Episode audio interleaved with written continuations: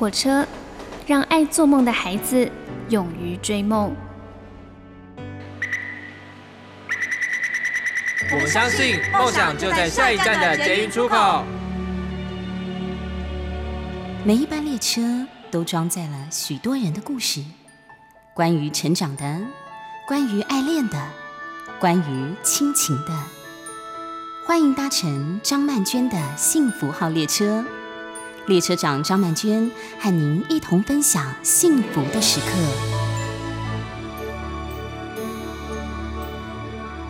今年的五月很特别啊，当然疫情特别的严重，还有就是天气特别的凉爽。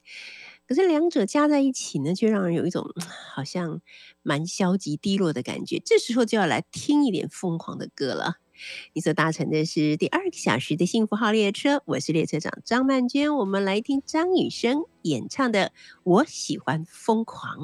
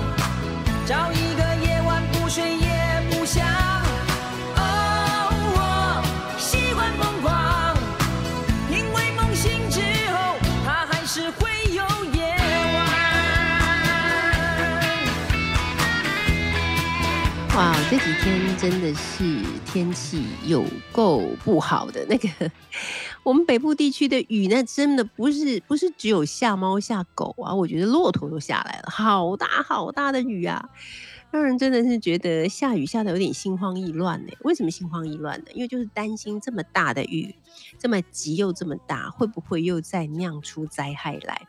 好，现在我们已经有够多灾多难的了，我就很怕会不会。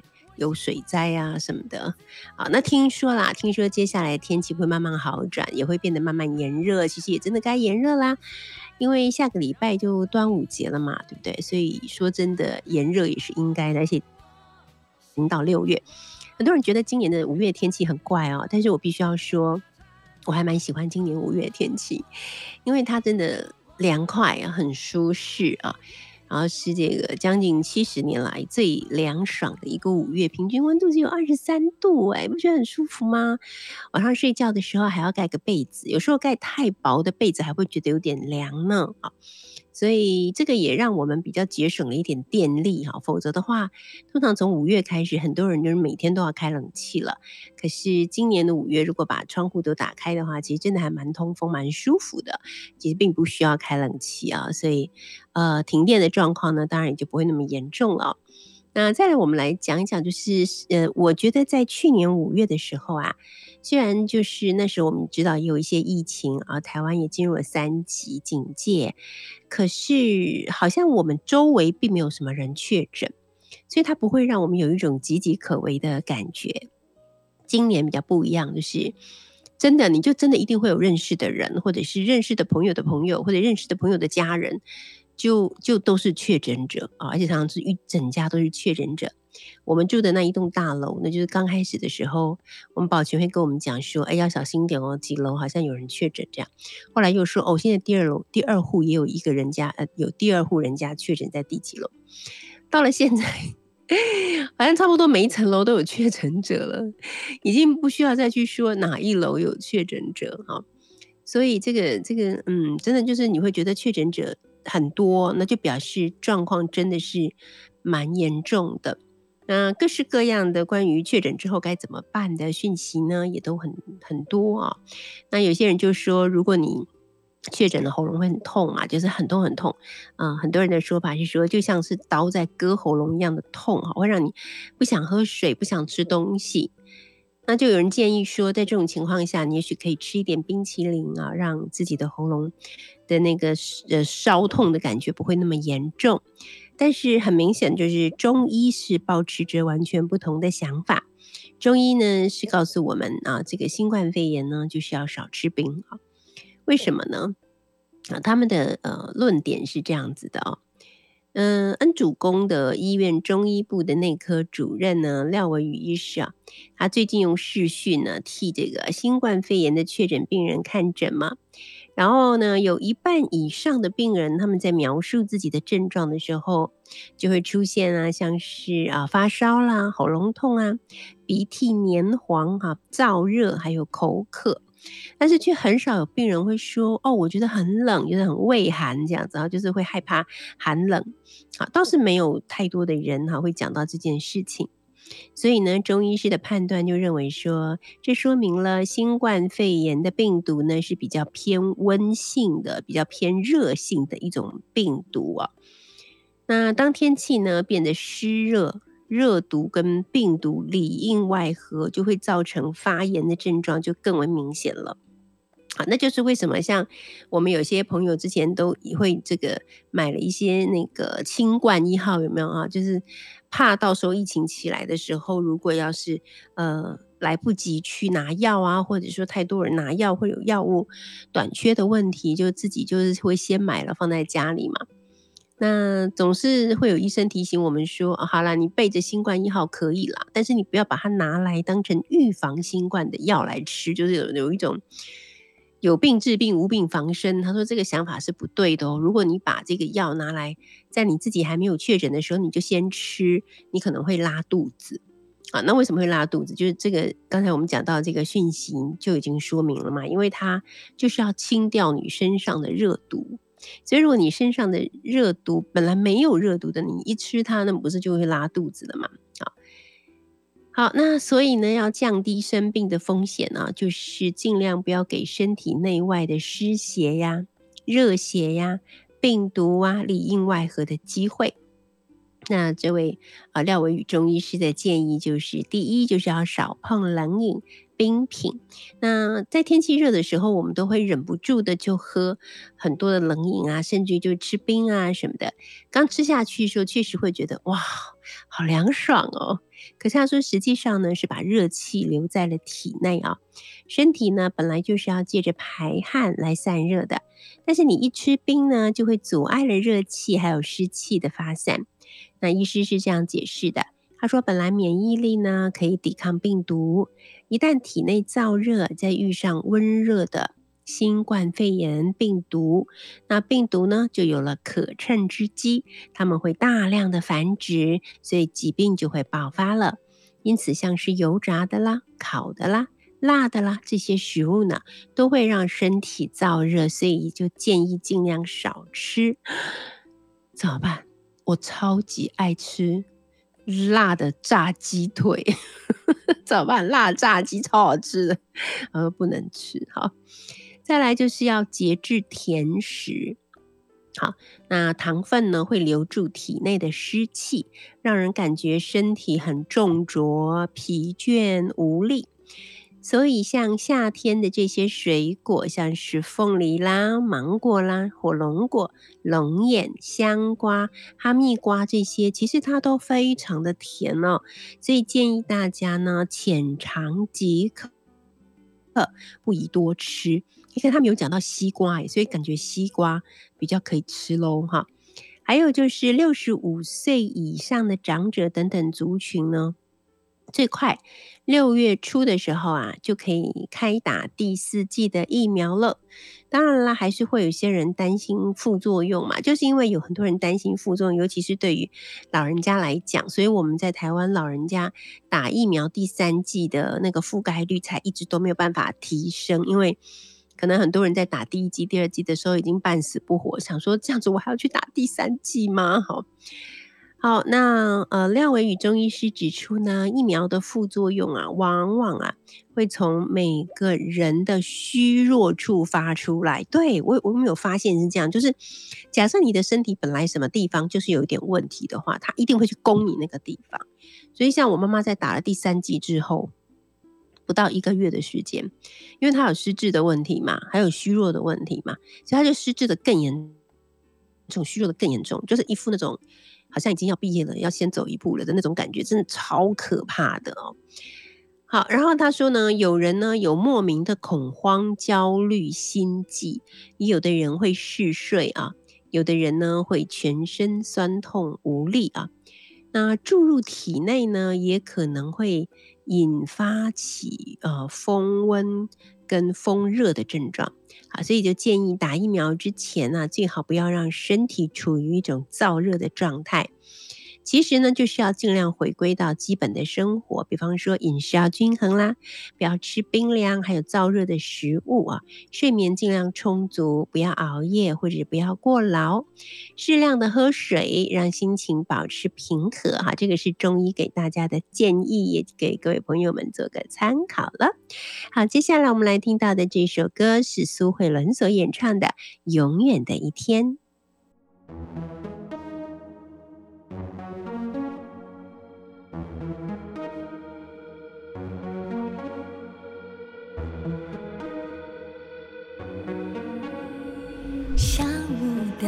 阵雨躲在屋檐，你跟我一面之缘。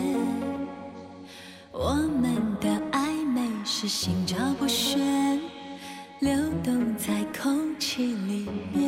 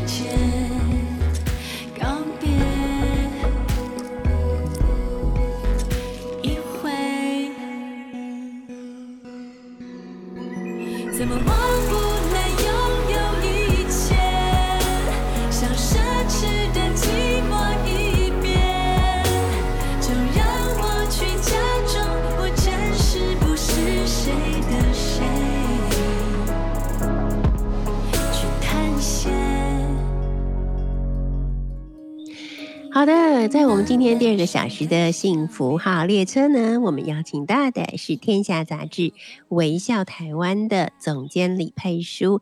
我跟佩书呢，我们是每一季会见一面哈，因为微笑台湾也是每一季。会出一次，因为它是季刊嘛。上一次我们两个见面的时候呢，还很幸运的可以面对面的坐下来聊天。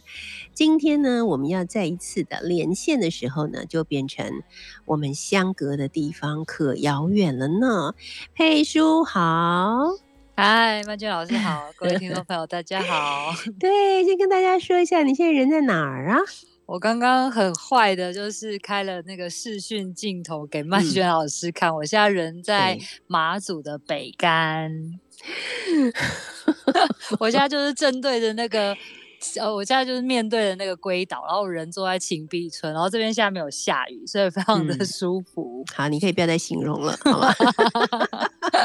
我生气了。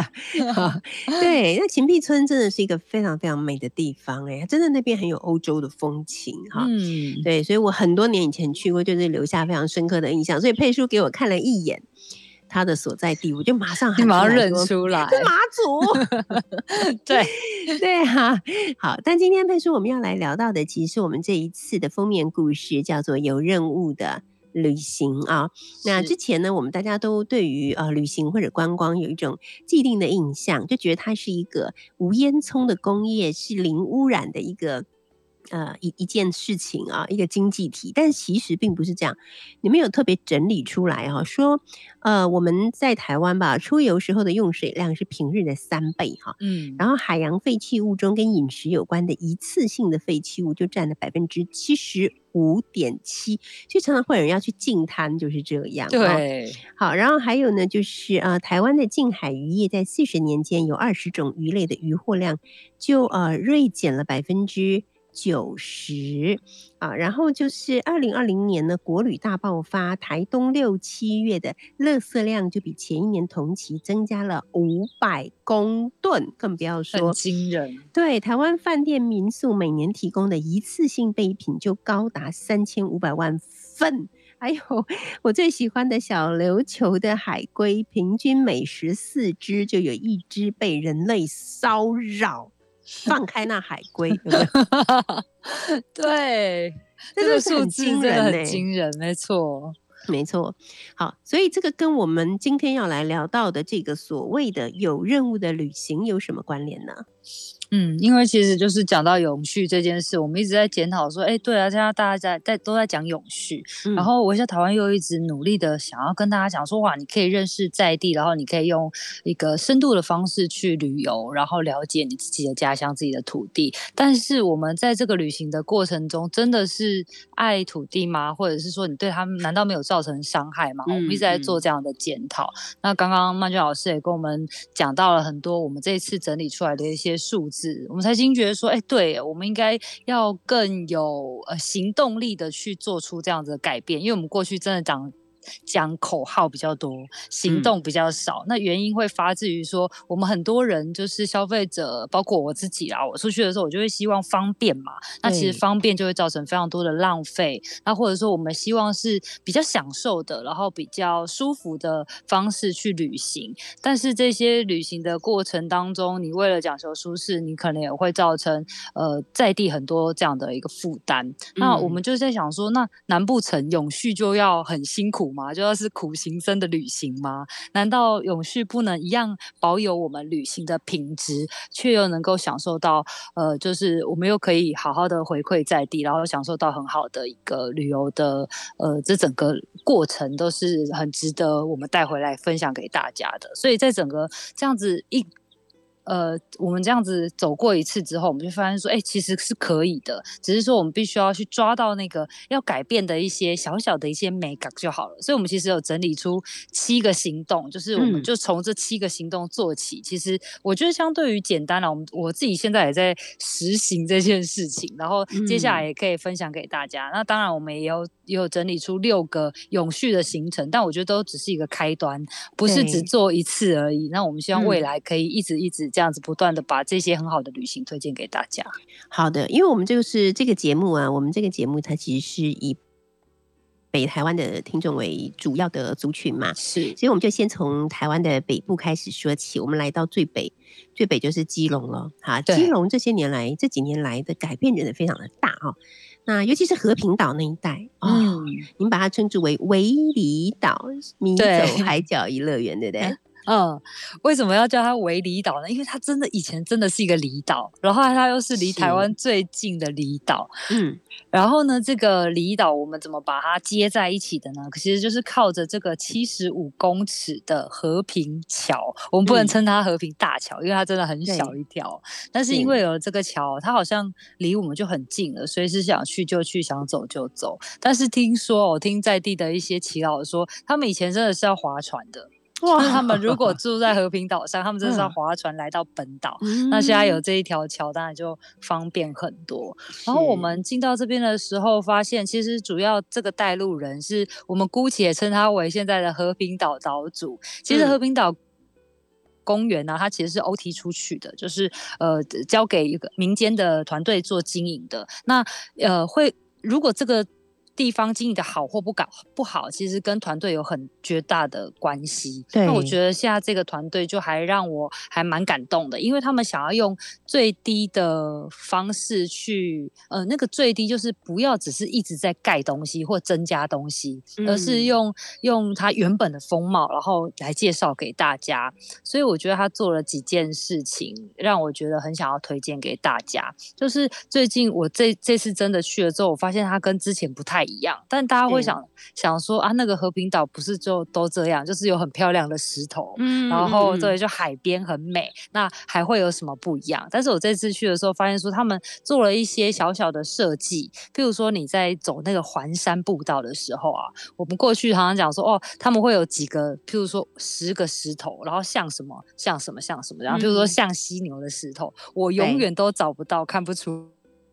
嗯来，但他们这次做了一些小小的 design，就是会让你用一个小小的那个金属的牌子，就放在那个步道旁边，那也不会太显眼，然后甚至很融入那个地景。但是你透过那个小小的牌子，你就可以被引导到说，哇，原来他讲的那块石头就是在那边，弹涂鱼石就在那边，然后上面还有一些撩妹的金句，就可以让你 完全的 catch 到说，哦，他想要告诉你的这个石头的状态是什么样的。所以我觉得，虽然小小一段。我就觉得啊，这很很有趣，就是可能要走个一个小时才走得完。而且我一定要嗯跟曼娟老师讲一件事，就是我妈妈她其实是糖尿病患者，那是所以她的眼睛不好，就是她的呃视力应该只剩下零点零五。所以嗯我每次带他出去的时候，我都会觉得心里会有一点小小的呃怅然所嗯失，因为你会觉得说你要带他出去玩，但是他又看不到真正的那个美景，他就是很雾。但是她嗯那次我带他来到和平岛的时候，他就说，他就跟我讲说很漂亮。嗯所以他其实那个，因为那个真的是。是我们常常在讲说那是海神雕塑的地质美术馆，嗯因为它那个就是真的是大石头，然后海，然后就是一切都是让他看得很清楚的，都是大景就对了，对，都是大景，所以我、哦我对那边也也有一种情感吧，我就觉得、哇，这个嗯。带我妈妈去，她很开心这样子，对啊，是太对 OK，以然后现我也要带我妈妈去，真让的她看一可以带她下这个大景，因为她也是有一点那个白内障的问题，所以看不太就是眼睛清楚可能没有这么好，对真，我们这个待会儿再继续聊。好。我独自走在很高很远的山里面，不以为言，确认时间，雨把花打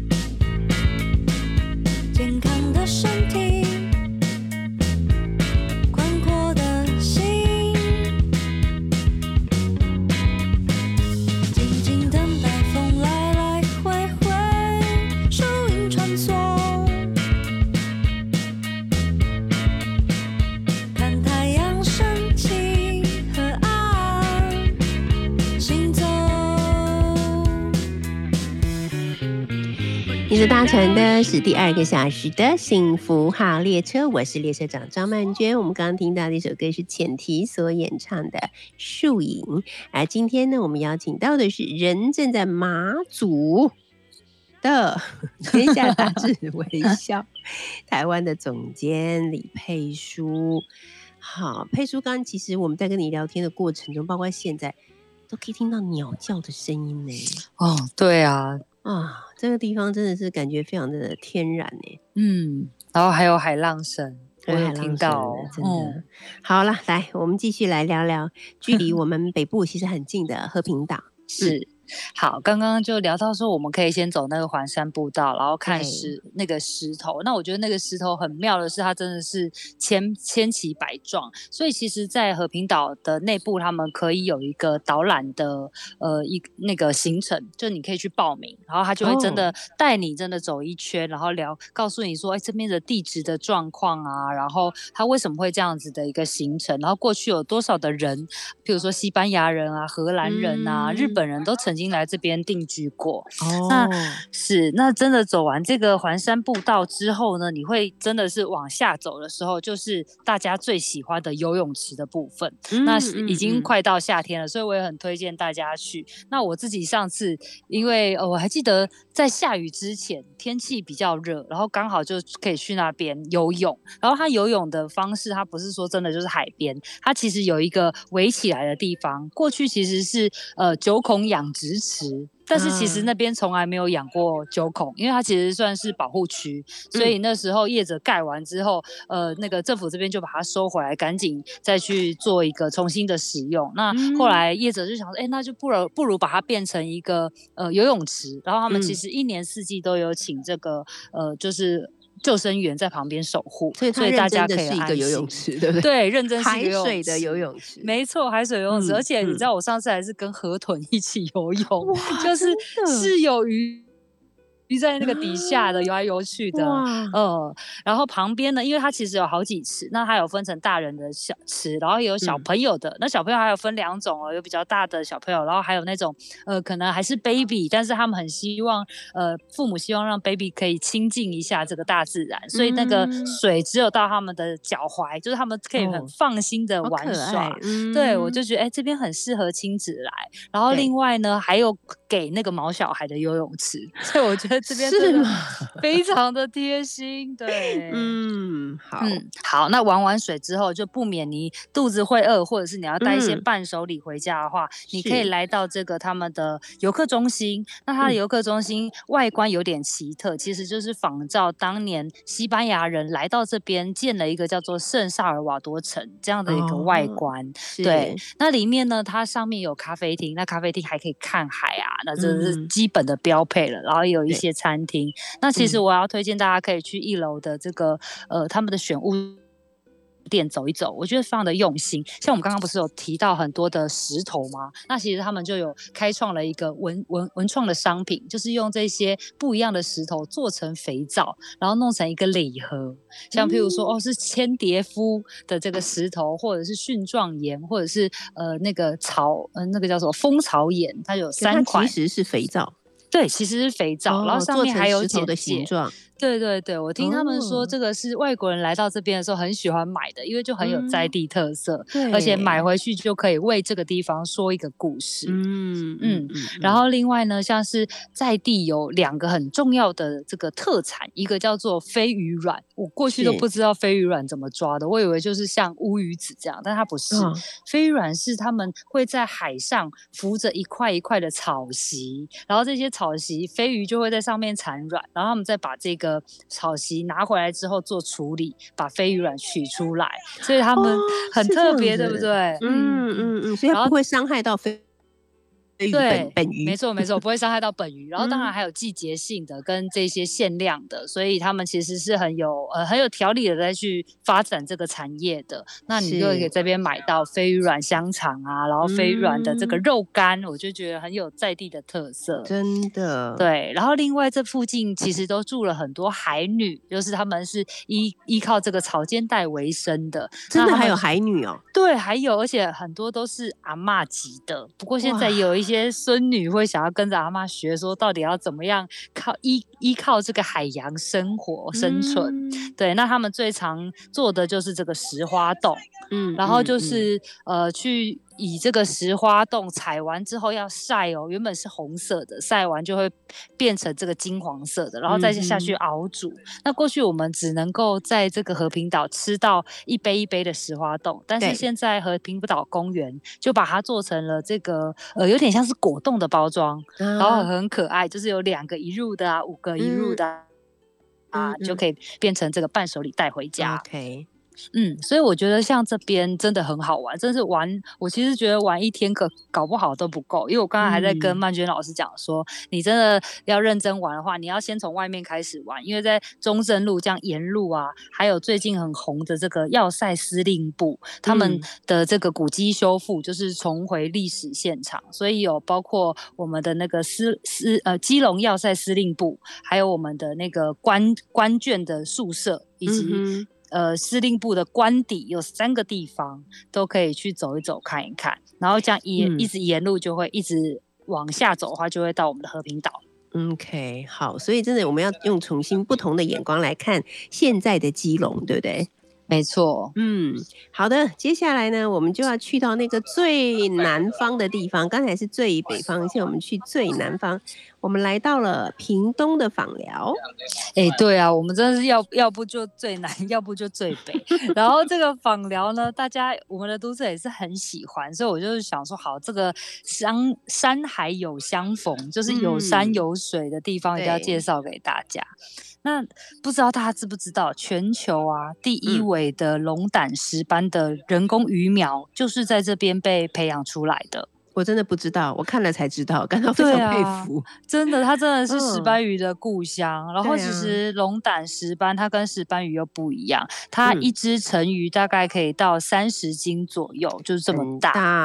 真的超级大的，然后其实嗯在这边就是以养殖渔业为主。那其实这边的呃理事长也跟我们讲说，他们为什么想要推广这个渔业，然后想要让更多人可以呃认识龙胆石斑，然后吃龙胆石斑，主要是因为他发现说，像我们大部分台湾人的餐桌上不是鲑鱼就是鳕鱼，但是其实实以这个碳足迹来讲，你看从挪威要运到台湾，这个实在是太不环保也太不永续了。那是是不是我们可以换个方式，就是少吃进口鱼，多吃本土鱼，这样才是真正嗯的减碳之道？对对对，那所以其实他不只是吃啦，他很希望你可以认识整个产业。所以到那边的时候，你也可以跟这个兴隆社区的发展协会来做报名，那他嗯就可以带你去喂龙胆石斑。你知道那个一哦只那么大的龙胆石斑在你旁边游来游去，然后你还要喂它，我觉得这个喂鱼秀真的是蛮不得了的。对，没错。嗯，然后哎另外他们那里还有那个很厉害的龙胆石斑的饭汤，对不对？我啊看对很想吃、哎没错没错，我们常常在讲说，你去到屏东一定要假吃这个本汤。那本嗯汤每一个、不要以为是在屏东就都一样，并没有，因为屏东也是有海产有山产，所以靠哪里就吃哪里。那来到这嗯个访寮的话，它的饭汤就是等于你喂完鱼，然后他还会教你做一个五鱼的一夜干，可以让你带回去。然后最后哦就可以跟着这个社区妈妈，她就会煮一锅的那个饭汤，然后里面嗯加的就是龙胆石斑，满满的龙胆石斑，让你吃嗯当午餐这样。好滋补哦。对，就整个呃，我觉得真的是很豪华，就是味嗯蕾很嗯豪华嗯的一个旅对行。对嗯，然后它也有那个我们很很喜欢吃的五仔呃文。文仔鱼文仔鱼，对不对？对，嗯，嗯我们就说布拉提，我们常常其实有很多的误解，就会觉得说，啊，那个布拉提是不是就是某一种特定的鱼的小小小小小 baby？对对对嗯，但是其实他们是都是有一些规定的，譬如说像访寮的区渔会，他们其实是禁止在六月到九月的时候捕这个布拉提的，哦而且就是为了怕说要混捕。那所以他们嗯其实总体的捕捞会有一定的上限，所以其实嗯我觉得大家要更认识这个产业的时候，你才不会对它有一些错误的理解。那反而嗯是你越认识的时候，你就知道说，哎，什么时候可以吃，什么时候不要吃。那或者说你要吃的时候，应该是要要要吃对时间跟在对的地方吃。那我觉得这嗯整个产业才会比较健康。OK，那他们这边就会有那个布拉提针，我们一般吃鹅阿针嘛，对，它这边就是有布拉提针可以让你品尝。然然后吃完布拉提针的话，还会推荐大家要去这个三鱼直卖所。嗯那三鱼直卖所，我觉得它很好玩，它就是用一个老屋，然后里面做了一些呃这样子的一个设计，然后他就把附近的不是只有访疗，还有附近的这个乡镇，它有一些特别的呃特产都把它放进来，所以你可以在这边买到你所有需要，而且是在地生产的伴手礼。像我觉得很有趣，像那个这边可以吃到那个胶原蛋白的双麒麟，它的胶原蛋白的来源就是龙胆石斑萃取出来的。嗯嗯，好，然后呢，最后一定要推荐大家是可以走一趟那个净水营古道，它就是在芳寮。那其实大家不可能不太知道进水营古道的来历，我觉得它很特别。它呢，其实坐落在我们那个屏东的平原的最末端。最末端，然后它又是恒春半岛的起点，嗯所以它其实在清代的时期啊，就是政府在做这个开山抚番一条很重要的道路。哦，对，那所以它其实沿路都有。非常多的历史故事可以讲。那来到这边的话，你就可以跟这个新开社区也是发展协会哦，他们都有在做这样的导览，可以服务大家。然后最后他一样会带你到回到社区里面，那就会跟你讲说，哎，在这边还有一些山产，譬如说像是萝卜啊，这边的萝卜他们的腌制方式都很特别。那腌完之后还可以直直接用来蒸鱼啊，跟煮汤。哦，是，我觉得真的是啊，有吃，然后又有玩，又可以走。又可以学习，太丰富的行程了。对，也很适合亲子了解。好的，我们先来听这首是蔡健雅所演唱的《Into the Wild》。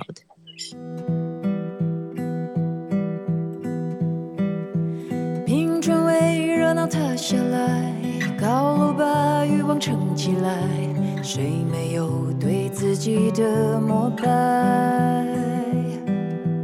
的凌晨，冷漠烧过来，穿上什么把灵魂裹起来？谁没有看过世界的崩坏？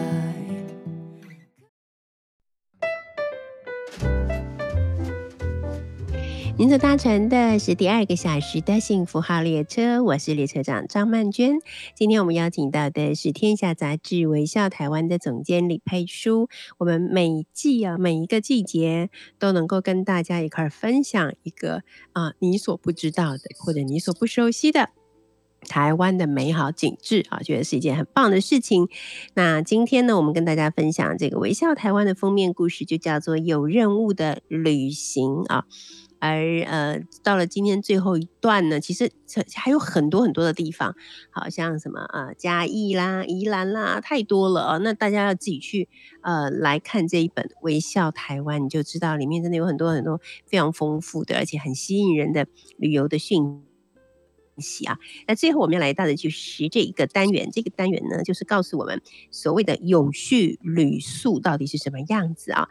那有讲到说，其实不提供一次性的备品就是一个基本啦。嗯，长久以来我们已经很习惯，好像都要提供我们一次性的备品，我们才会觉得哦，这个旅馆或者这个民宿比较高级啊。但是我们可能不知道，就这样到底我们浪费了。多少的一次性的备品？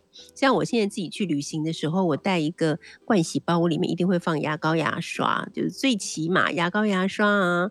呃，化妆棉啊，这些东西我都会自备。那当然有时候也也难免就会有自备自己的盥洗用品，哈，比方说我的我喜欢的沐浴乳啊，好，或者是呃我喜欢的洗发精啊，或者我我自己喜欢的呃洗面乳啊等等之类。所以后来就发现，其实真正必须要用到的那些备品，其实真的是很少诶。如果可能的话，其实连毛巾也是可以自己带没有问题的，是不是这样子？没错，没错，因为我们一直在讲说那个永续旅宿啊，我这次去跟这些老板聊的时候，我才知道说哇，有一些消费者真的很可爱，就是他就会想说哇，你是永续旅宿，那你是不是没有没有提供卫生纸，然后或者是你 是没有冷 气？对对对，就是是是要有多多艰困这样子，对，所以大家都对那种永续有很多的误解，所以我们在很希望说，也是透过我们的角。度，然后我们找出来这么多很棒的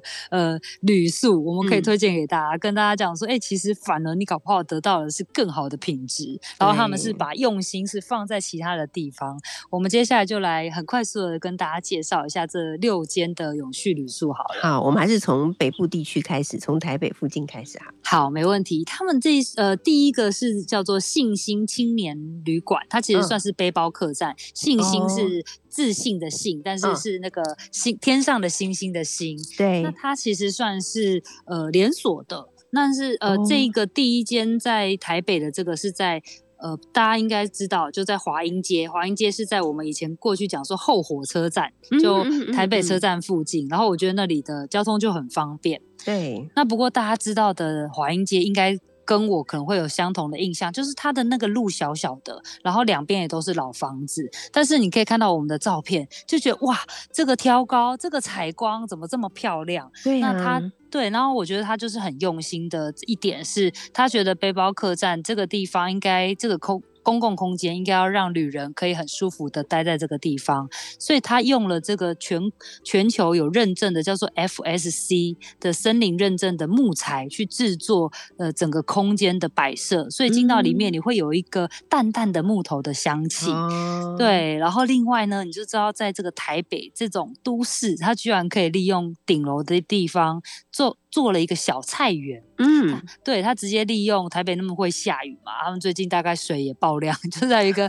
雨水收集系统，然后来去灌溉他们的小小菜园，然后屋顶的小菜园，没错，然后这个菜园收成了之后，刚好可以用作于他们提供给呃旅人的早餐。然后我觉得，哎、这样子很可爱啊。就是其实我觉得，并不是所有的旅宿都一定要有什么太阳能板啊，都要弄得硬体嗯多、嗯嗯多多多高级。但他们从他们可以做的来开始做，我觉得这是永续的第一步。那他们另外一间在台中，我有住过，就在晴美成品的楼上，view 也是非常的好。那也一哦样，也是对齐这个永续，所以他们一定都不提供一次性的备品。然后另外，我觉得很有趣的是，我上次被提醒，我才我才觉得说，哎，对，也是这样。我们常常讲说备品，备品是什么？就是备而不用。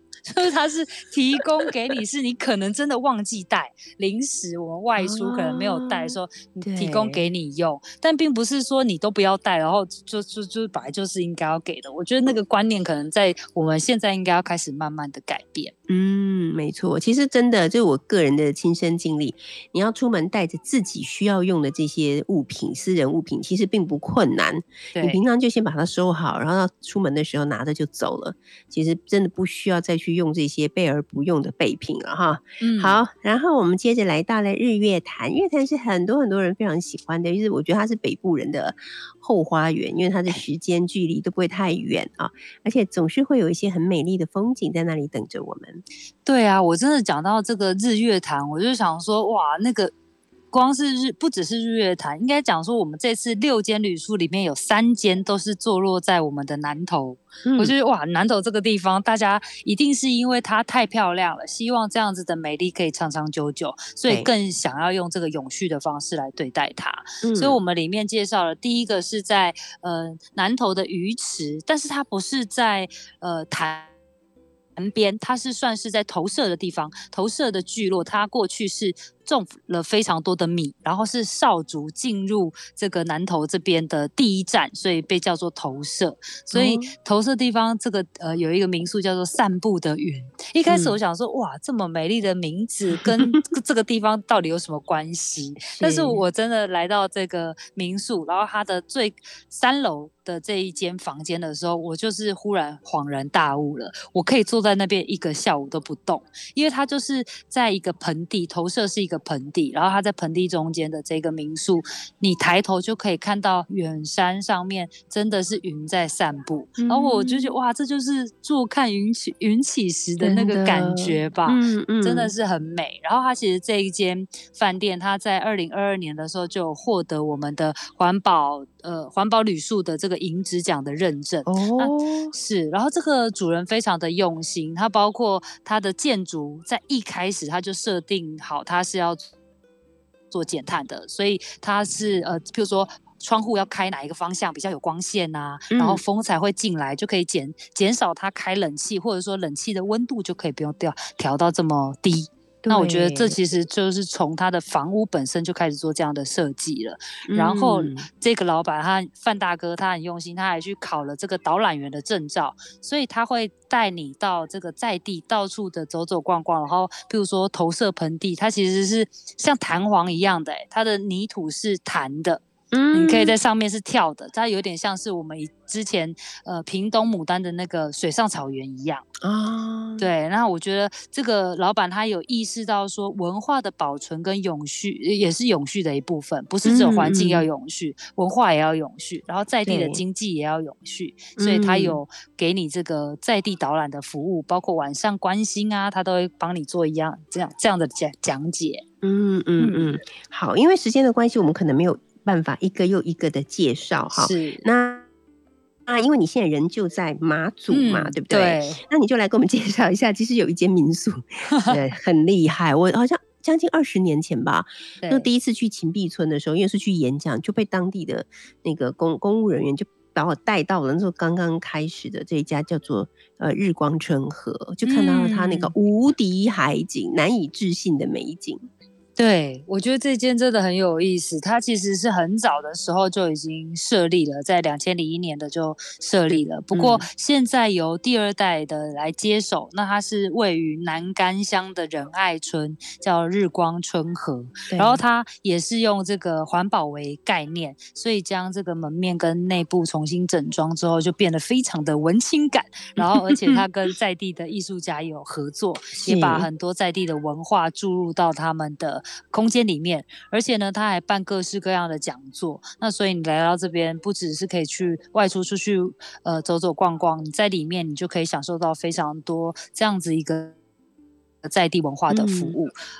嗯，而且呃，主人这边很有趣哦，他就觉得说房间要零垃圾到他连那个茶包啊，他都不要放，他就不是那种一包一包的塑胶袋的，他嗯是不是要把它放在陶瓷罐里面？你要喝多少，你就自己泡多少，这样子对对不要留下垃错圾，对不对？嗯，然后一样，它一样不提供瓶瓶不提供那个塑胶的瓶装水，它是是用玻璃瓶来装水，让你可以继续再把那个水再灌灌进去，然后你可以带出去，然后你也可以在房间里面使用。嗯，对，而且它还有一个探索包，也很可爱欸。哎，这个很有趣，因为它里面那嗯个探索包，我们大家都知道，你呃呃来马祖的时候，你很喜欢去看那个蓝眼泪嘛，或者是晚上的时候可以看星星嘛，所以它里面就有附上这个望远镜、手电筒，然后甚至还有蓝牙音响，因为你知道在马祖随便找一个角落你坐下来，然后音响稍稍微开一下，你一个人然后看海，真的是蛮 chill 的啊。真的好 嗯惬意呀、是，嗯，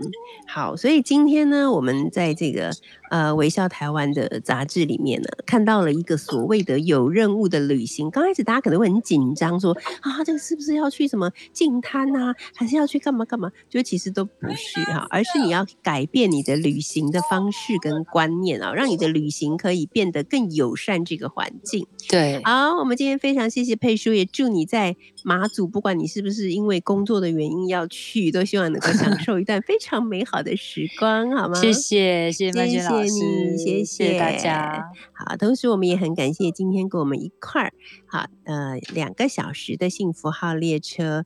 那希望呢，今天不管是在介绍书，或是在介绍美丽的台湾，都能够让你有一个很不错的心灵的飨宴。那最后我们就来听听这首歌，这是陈建年所演唱的《海洋》，也祝福大家平安健康。我们下礼拜见喽。